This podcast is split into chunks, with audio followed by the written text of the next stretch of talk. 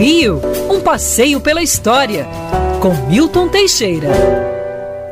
Parece que eu sabia que hoje era o dia de tudo terminar.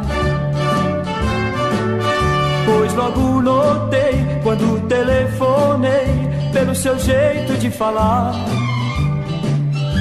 Eu nunca pensei. Aproveitando, todo mundo dançando no estúdio, aproveitando a voz maravilhosa da qual falaremos na sequência, eu queria aproveitar e mandar um beijo enorme para Betina Chateaubriand, voz da Band News FM. Ela merece, ela merece. Ela merece, estava ouvindo aqui atentamente, me deliciando com a voz de Betina durante o intervalo. Tá de férias, nosso... volta semana que vem. Nossa voz de mel.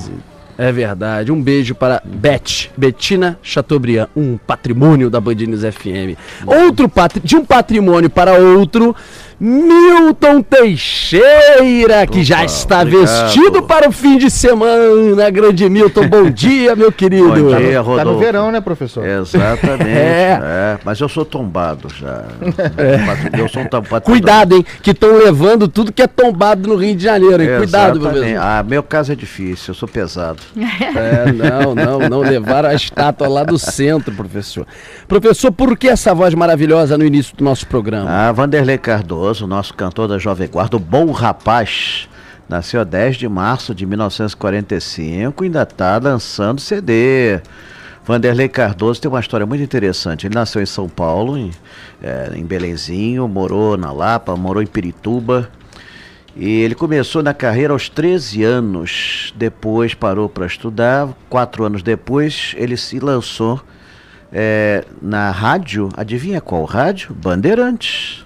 Exatamente. Começou ali Viu? a cantar na Band. A gente não lançou só porcarias como Rodolfo, Andreas, nem, nem todo mundo Também lança... Nem todo mundo que canta nesse microfone é Rodolfo Schneider. Pois é, né? mas, ele, mas ele explodiu, depois foi para o programa Jovem Guarda, onde gravou várias músicas de sucesso. O próprio Roberto fez várias para ele. A música O Bom Rapaz, para você ter uma ideia, só o disco dele vendeu 5 milhões de cópias na época, um recorde. Aliás, ele vendeu em vida, em vida, ele está vivo ainda, 16 bilhões de cópias, mais de 950 músicas gravadas, 87 discos. Não é um score para qualquer um, não. E Curiosamente, né, depois da Jovem Guarda, ele entra, olha bem que loucura, ele entra para o grupo dos Trapalhões, ele forma a uhum. primeira composição ah, é? dos Trapalhões, é junto com Ivon Cury e Ted Boy Marino. Caramba. E, Ted Boy Marino. Ted Boy Marino, é. E depois ainda entra, e, claro, o Renato Aragão, e que era o chefe de todos, e daí entrou a Vanusa, que aliás ele, ele conviveu com ela por três anos, uhum. a, a Vanusa. Aliás, ele era um grande namorador. Ele disse que uma vez foi num hotel e encontrou uma fã dentro do armário.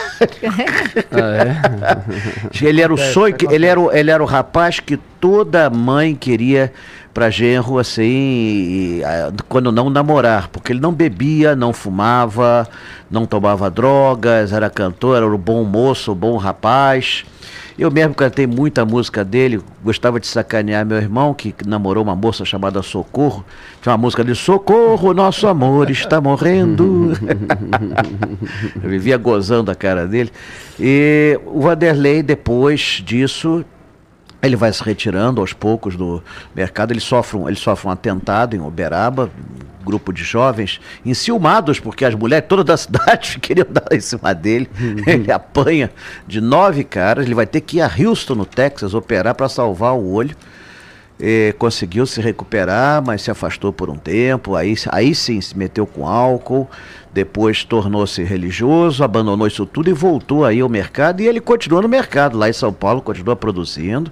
A esposa foi um grande apoio, lançou agora o CD. E tá aí, né? Tá aí o nosso cantor da Jovem Guarda, o bom rapaz, continua firme e forte, junto com os outros, né? Da jo... Parece que a Jovem Guarda foi uma injeção de vida nas pessoas, né? Todo mundo é. tá aí ativo, produzindo, trabalhando.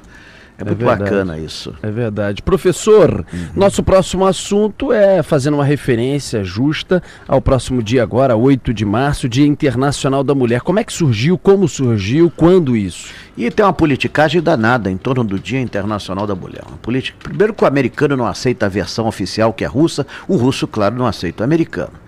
O americano gosta de dizer que o Dia Internacional da Mulher começou quando houve um incêndio em 1857 na fábrica Cotton de Nova York, onde morreram 127 mulheres.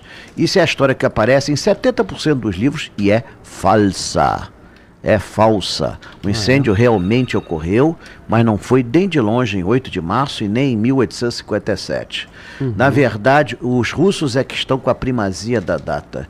Eles dizem que no dia 8 de março de 1917, as mulheres das fábricas russas entraram em greve, porque a, na, Rússia se vivia-se muito mal, os salários eram uma miséria, o, o povo vivia oprimido, o dinheiro não dava para nada, os serviços públicos não funcionavam, o Estado não queria saber nada da população. Não sei como é que se vivia na Rússia, mas seja como for, elas entraram em greve e o pessoal da esquerda aproveitou e pegou a onda, e esse foi o ponto inicial da Revolução Russa de 1917.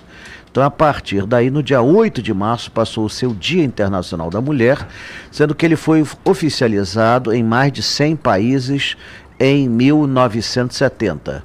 Então, ele é celebrado. Agora, infelizmente, é, o mundo é formado por muito mais de 100 países e nos outros cento e tantos a mulher, em bom- muitos casos, ainda é uma escrava, uma serva, um ser reprodutor, principalmente naqueles países verdade. mais atrasados que não dão os mesmos direitos à, à, mulher. É triste isso, você ver ainda hoje esses casos em É. alguns países aí. Eu não vou citar o país porque, obviamente, não é todo mundo daquele país que faz isso, mas são ah, as mulheres efetivamente em muitos lugares não têm o mesmo direito e até às vezes quando têm os mesmos direitos tem apenas no papel. É isso mesmo. Professor, qual o nosso próximo. Nosso nosso próximo, hein? Nóximo próximo. É, É, passeio. É, vira um neologismo. Foi assim que É. ah, o Odorico Paraguaçu lançou uns 40 neologismos que entraram pro dicionário. Tá pensando o quê? Viraram, viraram. Viu? termos do, do, do- português. Então, Tem nada a ver. entra na próxima. Pois é, mas. Qual o próximo passeio, Ih, caramba, professor? nós vamos ter tanta coisa. Dia 18 É. eu tenho o meu passeio por Copacabana Art Deco. Agora que estamos no ano da arquitetura do Rio de Janeiro. Dia 18, quarta-feira, às 14 horas, saindo da churrascaria Carretão do Lido, nós vamos visitar novos prédios de Copacabana e em homenagem ao ano da arquitetura. E dia 20 tem o macarrão histórico Hum, no é. Marzipan. Esse macarrão do É. professor tá prometendo. Macarrão. E dia 21, passeio Band pela Floresta da Tijuca, às 14 horas. Oba, com aparelhagem de som ultramoderna aqui cedida pela Band. Camisa nova, camisa nova especial, colete. Não é a prova de bala, não. É um colete comum, assim, é, para guardar coisa. E vamos fazer um passeio lindo pela Floresta da Tijuca. Maiores informações eu sugiro consultar o site da Band ou então pelo telefone da minha mulher e secretária, não necessariamente nessa ordem, Vilma, 98860 0480. Repetindo, 98860 0480. No outro lado atende a Vilma! E ela terá prazer em passar os dados, as informações. E olha, minha turma de pós-graduação está quase lotada. Fala lá com ela também se quiser vaga porque tá uma disputa grande aí pela pós-graduação em História do Rio de Janeiro. Mas eu tô com a cabeça toda voltada para a Floresta Tijuca. É, Esse passeio vai ser um espetáculo. Tá certo. Abraço, professor. Até sexta que Beijo. vem. Um abraço até sexta, se Deus quiser.